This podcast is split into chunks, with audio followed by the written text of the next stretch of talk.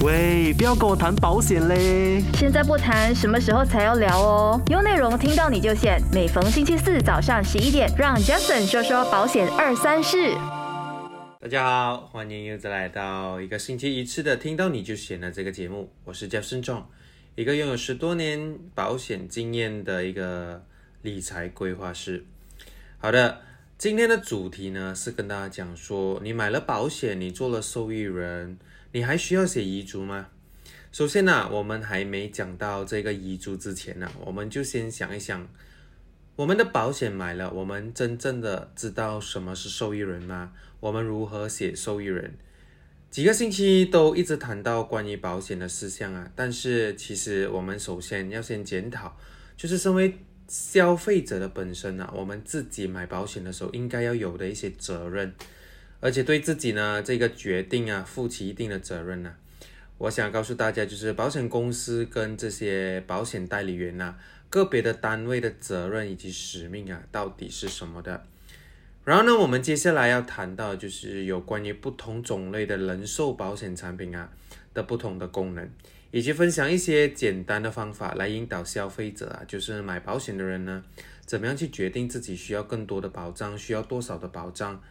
而不是随随便便就是拿自己的一年的收入啊乘十倍、二十倍这样子的做法，也因为这样子可能就导致到买太多的保险或者是太少的保险的情况。最好呢，我们的做法就是依据自己现在的需求呢来做出规划执行，才能确保啊我们达到啊我们真正想要的目标。但是其实我们在做着这些保险计划，也不是说。了解自己需要的产品，还是还有了解自己所需要的保障就完成一回事哈。这也只是把我们看到的冰山一角，只是其中一个步骤而已。正所谓大家所看到的人寿保险的规划，并不是说我们今天给了保费啊，在一份保单上申请的表格上写完自己的名字，就好像完成了自己一个使命。相反的，其实重要的事项啊。我们还是要先了解的，就是在签名之前呢，必须要先了解好的。首先，保险公司将会根据表格上的申请啊，就是来审核我们这一些投保的申请。如果从资料上表面看到这个投保人的健康啊是标准的话，哦，就不会引来额外的一些条件，就比如说比较高的保费啊，或者是豁免一些保障利益啊，或者是两者兼施的。也有可能啊，其实保险会拒绝你的申请哦。所以这时候我们就认为说啊，我们今天呢不需要做任任何的这个遗嘱啊，我们买了保险，我们就做好我们的这个爱的这个保障嘛，对不对？其实真的并不然，不是说今天你要买多少的保障，你就可以赔到多少的钱，也要看你自己有没有这样的资格去买到这些保障的。很多人就讲说，诶，我用少少的钱，我可以买到更多的保障，但是其实要告诉你啊。很多时候也是要看你所每一个月所赚的薪水，或者是每一年所赚的薪水呢，来肯定或是来确定你能够买多少的保障的。所以啊，在申请的过程中啊，当然如果你有任何的资料是虚报，或者是你忽略了，或者是遗忘，或者是你不准确的一些申报啊，就会导致这些保险公司在审核的过程中啊，被这些误导啊，或者是影响把你归类为这个准保客的话。并在以后做理赔的时候发生发现 这些资料啊不正确的话，就会导致到你的啊这个所偿申请啊被拒绝的。所以首先我们要做的东西就是确保我们的资料是完全正确的。这个是因为啊，如果我们这些错误没出现在这个申请的过程中啊，保险公司最后的审核啊结果就可能会非常不一样，而且啊这些合约可能是不会发生的。因此，这些错误呢，还可以导致到我们所谓的保费啊或保单啊被废止的。所以呢，真正的还是需要去了解的。签名之前呢，确保自己的资料是完全正确的，包括你的职业啊、生日日期啊、个人医疗病历啊等等的。所以这些资料的小错误不确定啊，会导致到以后你的索赔的时候就很麻烦了。所以除了除了这一些啊，要知道资料是对还是不对之外呢，我们投保啊，其实就是为了在发生不幸的时候啊，我们自己真正关心的人可以获得保障，对不对？我相信你也是这样子认为的。所以呢，我们身为保客的我们呢，我们必须认真的自己列出我们自己受益人的这些权利哦。所以很多时候我们在设下我们的受益人的时候，我们往往都会有很多的问题想要问，没没没担心。今天你听到我们这个，听到你就选了，就跟大家谈一谈啊。其实我们如何的认真的去把自己的保单呢列出我们真正想要给的受益人，还有当当下我们受益人的一些权利是什么的。根据啊，二零一三年呢，马来西亚的这个金融服务法令啊，我们所谓的 Financial Service Act，二零一三呢，第一百三十章啊，投保人呢是有权利啊提名受益人的。所以呢，你是可以设下任何一个成为你的受益人。大部分的人呢，只知道说我们可以提名受益人，但其实啊，他们却不了解啊自身的这个权利还有它的局限呢。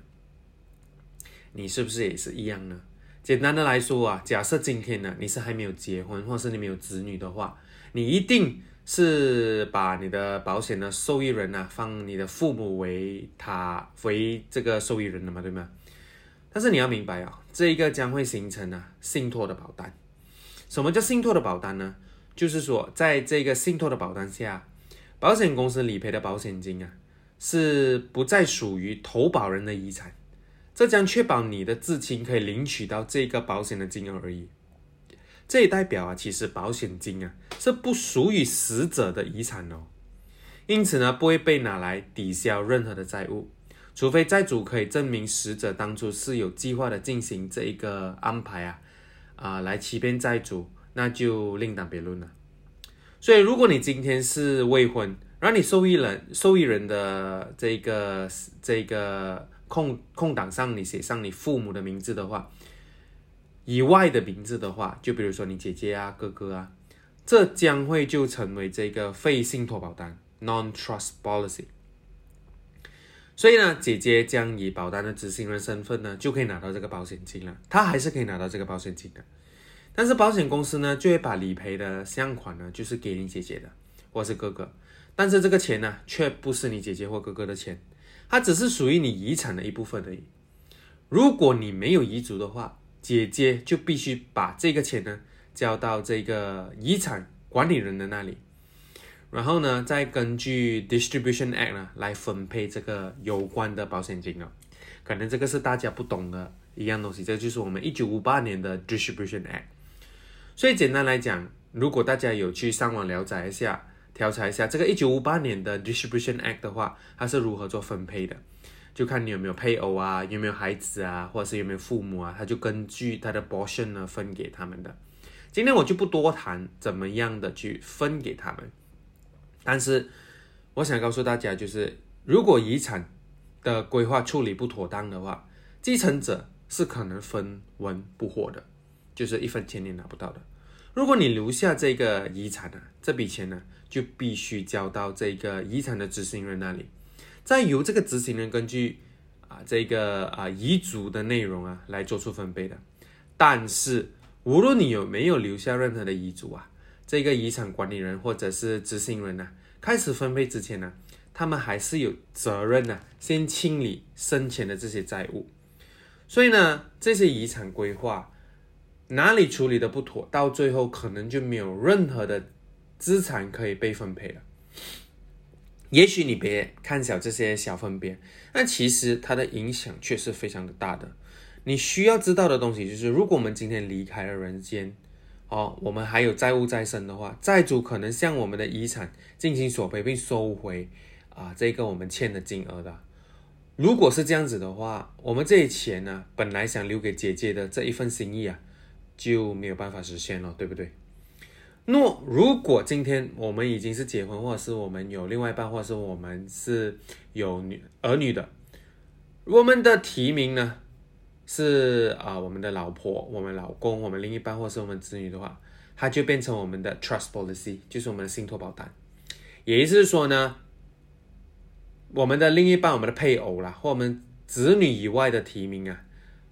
就会形成这个非信托的保单，包括父母、包括啊兄弟姐妹在内了。所以啊，其实啊，提名受益人的时候，也需要注意注意的一样东西，就是自己的婚姻状况还是。否有子女，我们一定要写清楚。当然，你在买的时候如果还没结婚是没有子女的话，我们过后还是可以更改的。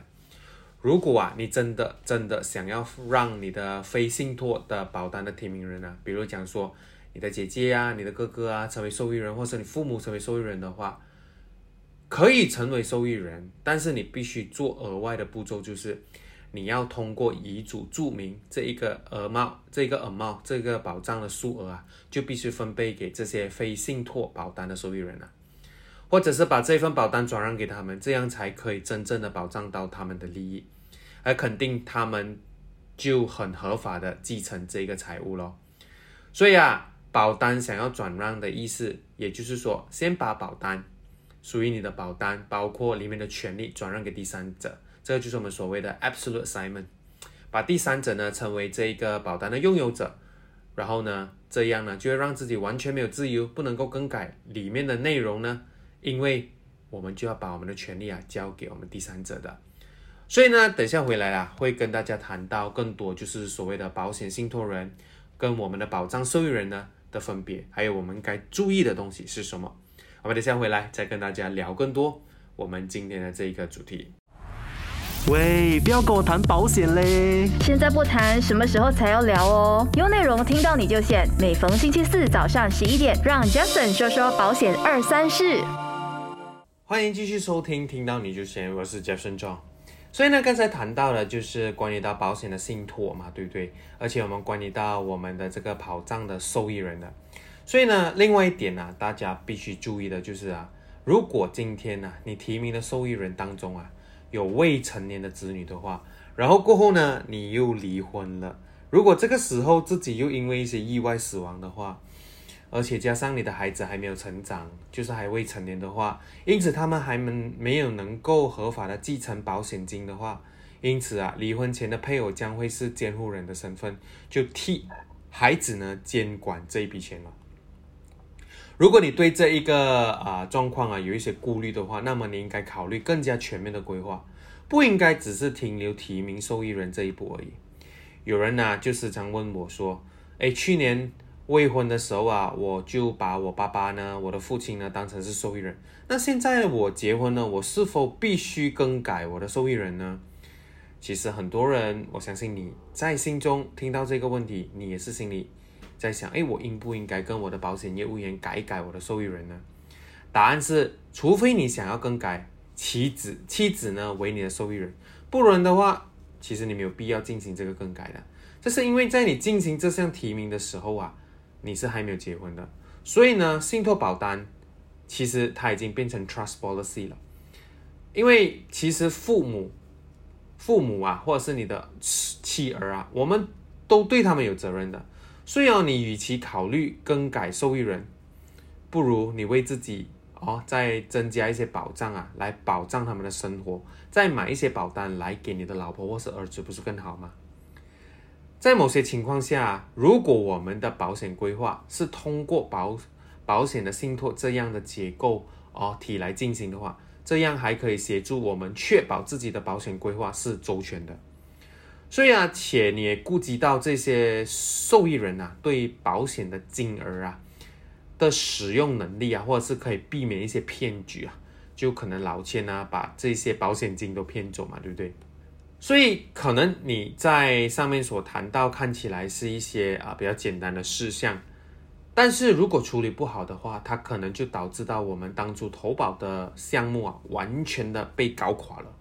因此啊，还是确保自己能做好一些安排，能够让自己啊的这个保险更有保障，更加的保险的话，就好好的问一问你自己的保险业务员，还有呢一些专业的人呢来给你一些啊。啊，一些 solution 的，所以呢，刚才所谈到的呢，就是保险的受益人啊。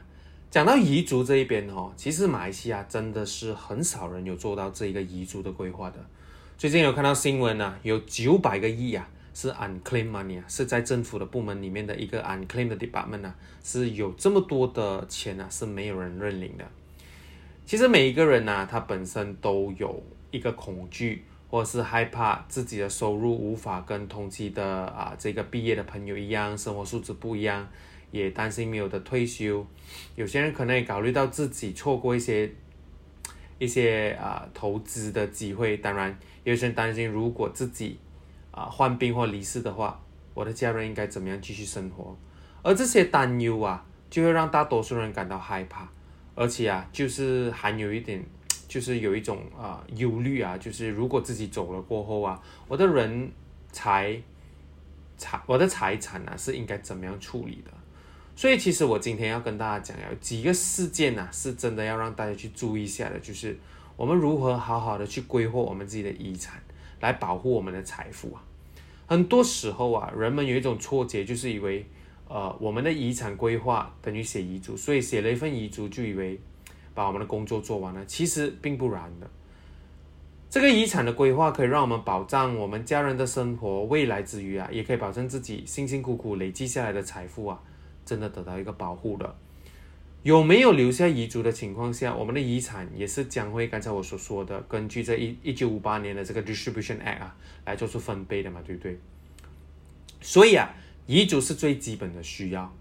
但是马来西亚人是没有这个 awareness 的，就是他们也不懂写遗嘱有多重要，所以导致到其实很多时候啊，呃，根据 Distribution Act 的话呢，很多时候我们就没有办法得到，或者是没有办法。把我们的生前的一些财富啊，啊分给我们想要给的人啊，所以啊，还是有一些东西我们需要认真的看待的。第一，我相信呃大家会看的其中一样东西就是我们每个人都有公积金嘛，对不对？所以我们公积金啊，我们要先注意的第一样东西就是我们公积金的受益人的提名要写好。虽然我们大致上啊认为啊遗嘱啊，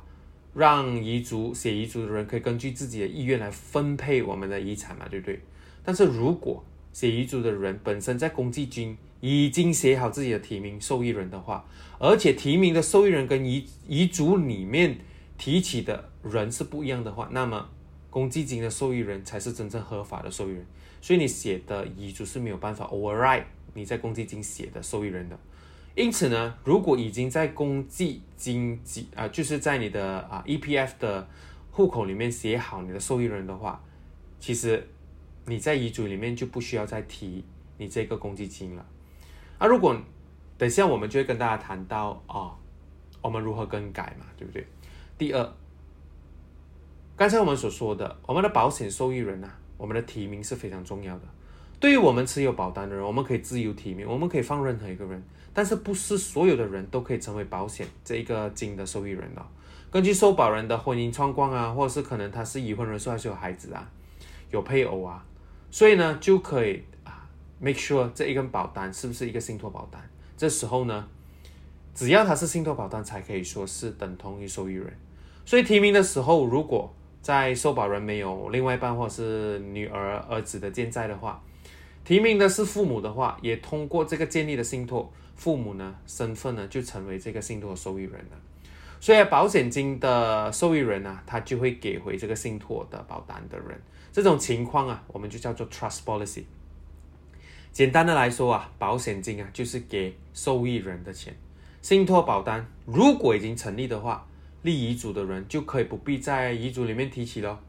这是因为啊，无论你在遗嘱里面提起，或者是注明任何一个人来承承啊继承这个保单的话，如果你在这个保单里面写的人是不一样的话，其实遗嘱啊的注明是不能取而代之的。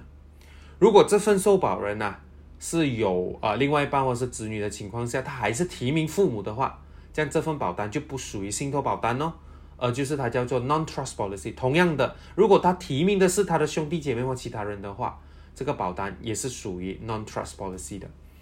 所以在 non-trust policy 的情况下，被提名的人只能够以执就是啊遗产的执行人的身份来领取这个保险金，但是他是需要根据。啊，遗嘱的执行分配啊，来做做好分配的。那如果你今天没有写遗嘱的情况下，它就会跟着遗产的分配来做分配咯。所以呢，其实啊，非信托保单是需要还债的，就是说，其实债务呢还是需要先拿的。由于非信托保单获赔的金额将为死者的遗产的一部分嘛，对不对？它是可以用来还债的。剩余的钱才可以通过遗嘱或一一九五八年的这个 Distribution Act 来做出分配的。所以呢，你要很小心。如果你想受益人继承这一个保险金的话，其实到最后啊，也未必可以如愿哦。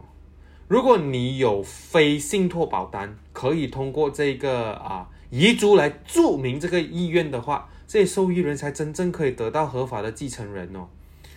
比个举例，如果你提名是你兄弟，他将在遗产的执行人身份拿到一些保险金，而这边保险金就会变成遗产的一部分，而你的兄弟的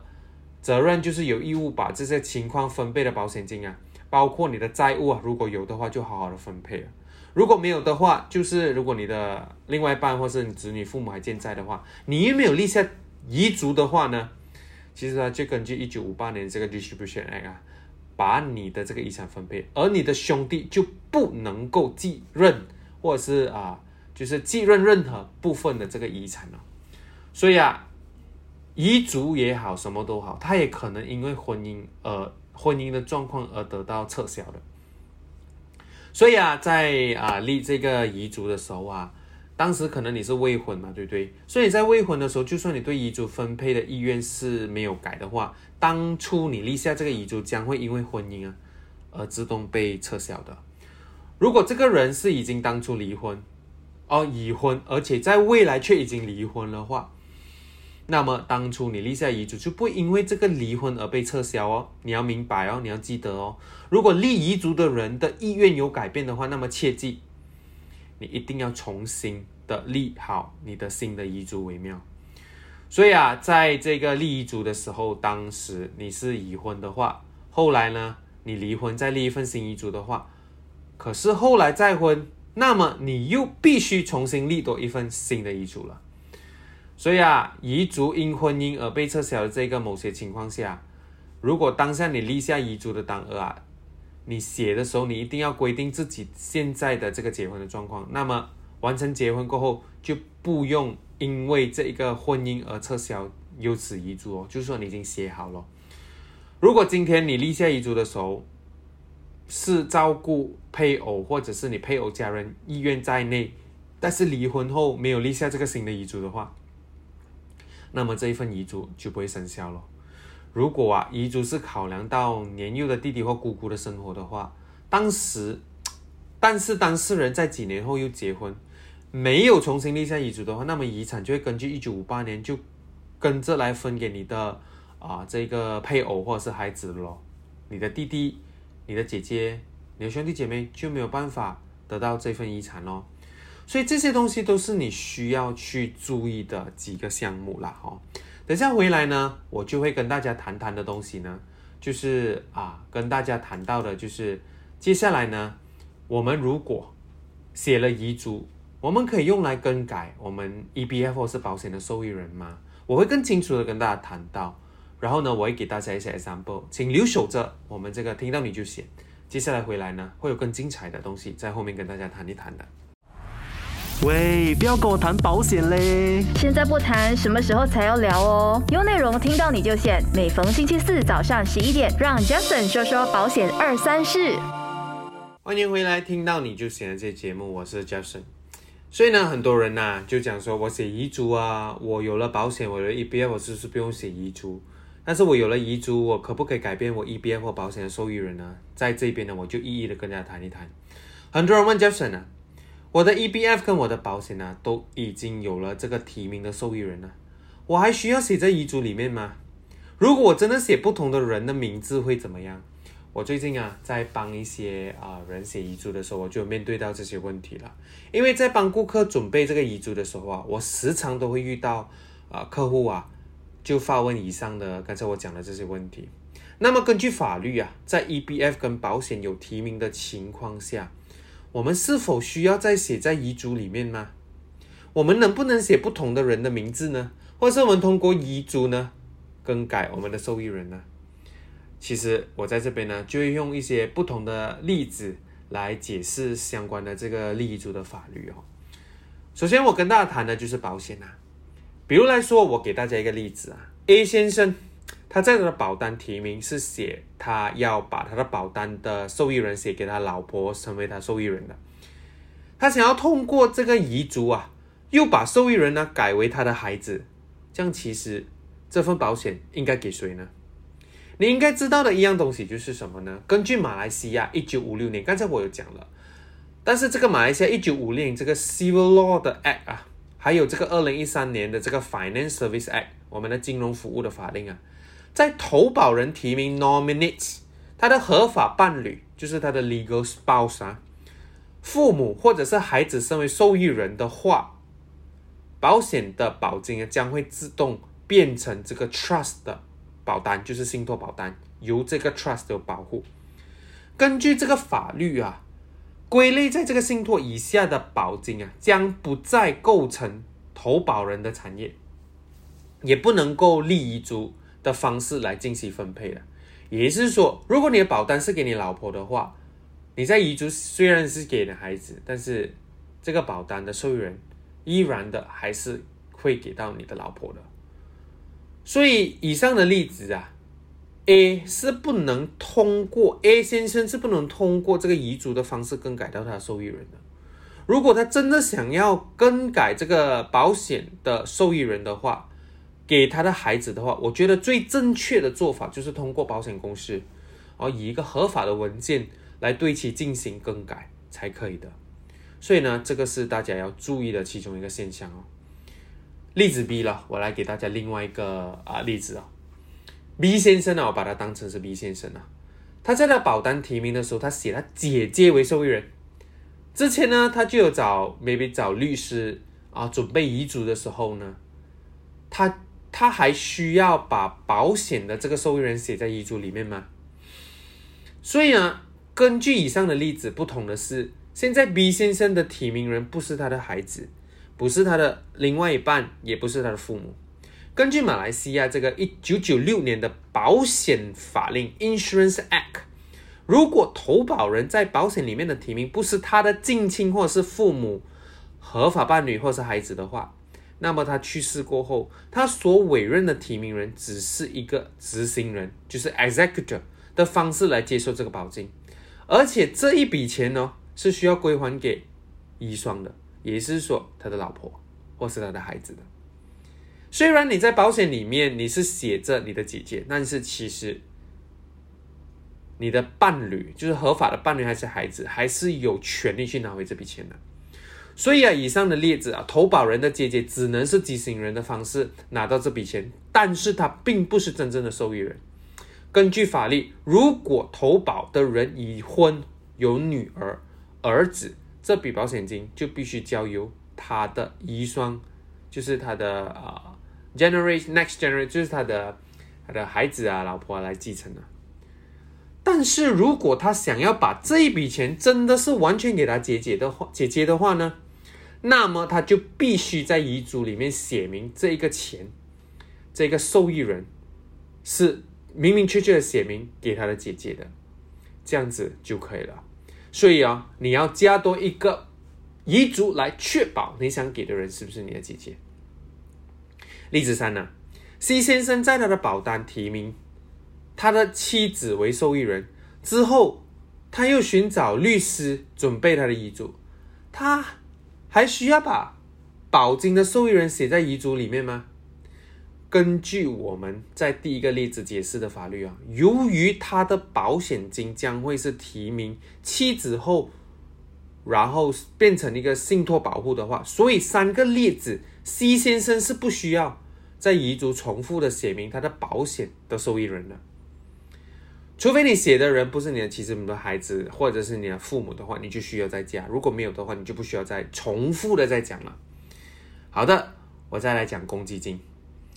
我来给一个 D 先生好不好？D 先生如果在 KWSP 提名是他的父母为这个 EBF 的受益人的话，他可以用这个遗嘱把受益人变成老婆吗？或者是老公吗？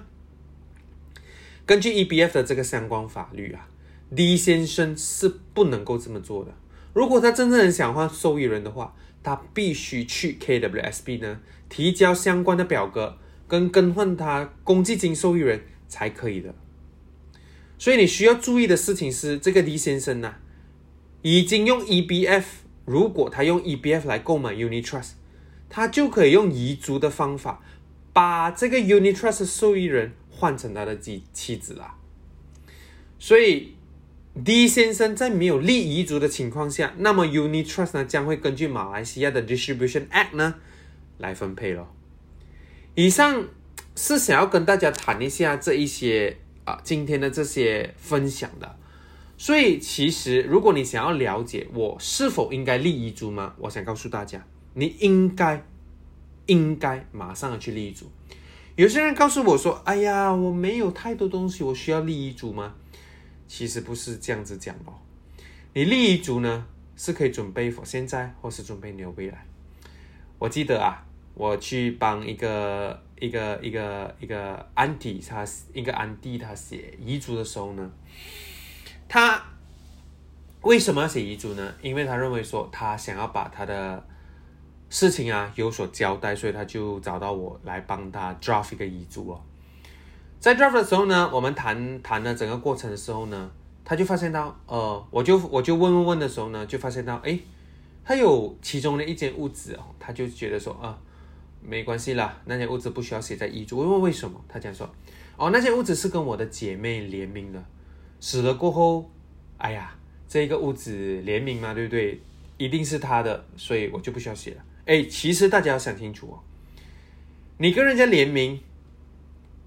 不一定说你今天死了过后，你这一部分就是属于另外两个联名了，他会跟着你的 distribution and 来分配，分给你的孩子，分给你的另外一半，然后分给你的啊父母。所以呢，简单来说，你的物质呢将会变成，如果你有孩子、有父母、有有有有有有另一半的话呢，它将会成为这件物质呢将会成为至少三四五个人的名字哈。所以其实写遗嘱啊，是可以很明确性的去分配啊，我们真正就是啊想要给的人，然后呢，好好的写下来。当然，今天你可以在里面也 create 自己的一个 trust，然后呢，也可以做好的分配呢，好好的准备你的这个遗嘱的。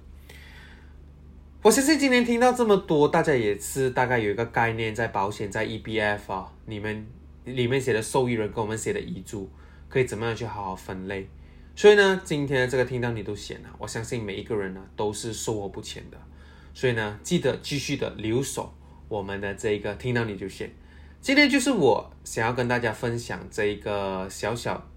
的意识，就是我们买了保险还需要有受益人吗？这个主题。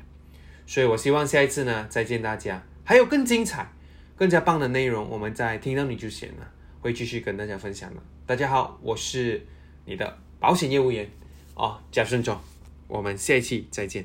单听都那么过瘾，再配上视频的话就最好不过啦！赶快点击看到你都显得 Facebook，给你更精彩的视听享受，优内容让你过上优质的生活。